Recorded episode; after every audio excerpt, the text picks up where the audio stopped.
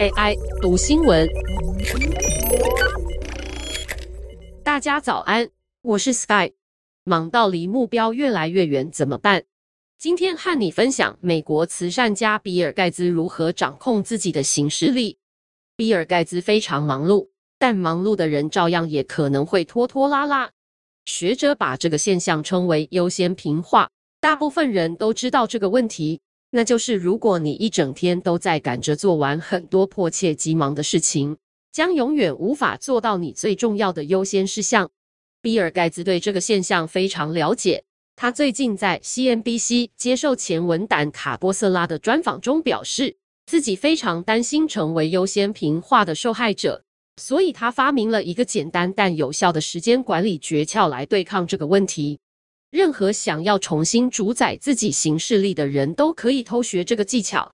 盖茨坦诚，他跟很多人一样，觉得有迫切需要把每天的每一分钟都塞满工作，才会觉得有生产力。但这些工作有符合他真正的优先事项吗？或者只是满足其他人需要的琐碎工作，或是急迫性其实比较次要？为了确保自己的时间有符合目标。比尔盖茨决定把自己可以掌控的工作时数分配到四个篮子里，分别占时程表的百分之二十五。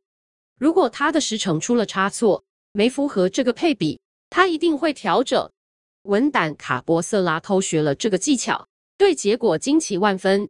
盖茨把自己的时间分配到四个篮子里，分别是人事、企业策略、行销记忆和顾客。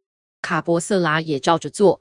卡波瑟拉表示，自己的时间仿佛被解放，对自己的时间管理更有策略，也逐渐减少吃掉时间的工作事项。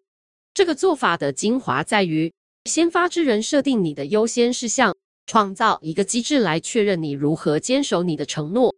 盖茨的篮子把戏就是一种做法，其他执行长们也有类似的系统。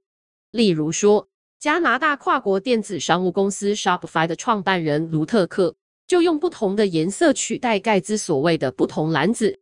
卢特克给每种类型的任务分派一个颜色，例如蓝色是人，红色是产品，然后一眼就能够看出自己的时程是否符合优先顺序。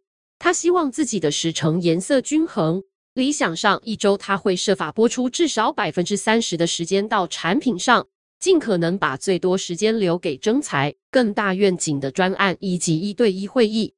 如果他的阅历变得太偏重外部事物或太偏重任何东西，他们坐下来开优先顺序会议时，马上就会发现，不论你喜欢的是盖茨的篮子还是卢特克的视觉化系统，重点都一样。趁外在世界决定你的行事历前，先坐下来抢先决定你要如何分配时间，并坚持下去。以上文章由粤语加编译，技术由雅婷智慧提供。快速的生活节奏。是不是常常让你没有喘息的机会？不想与世界脱节，但又没有时间跟专注力好好阅读？天下团队和台湾人工智慧实验室合作，推出仿真人的语音朗读，让你在天下网站和 APP 都可以听见我的声音，用听的就能轻松掌握世界大事。欢迎现在就点击资讯栏连结，体验我们特别为您策展的三种声音内容服务。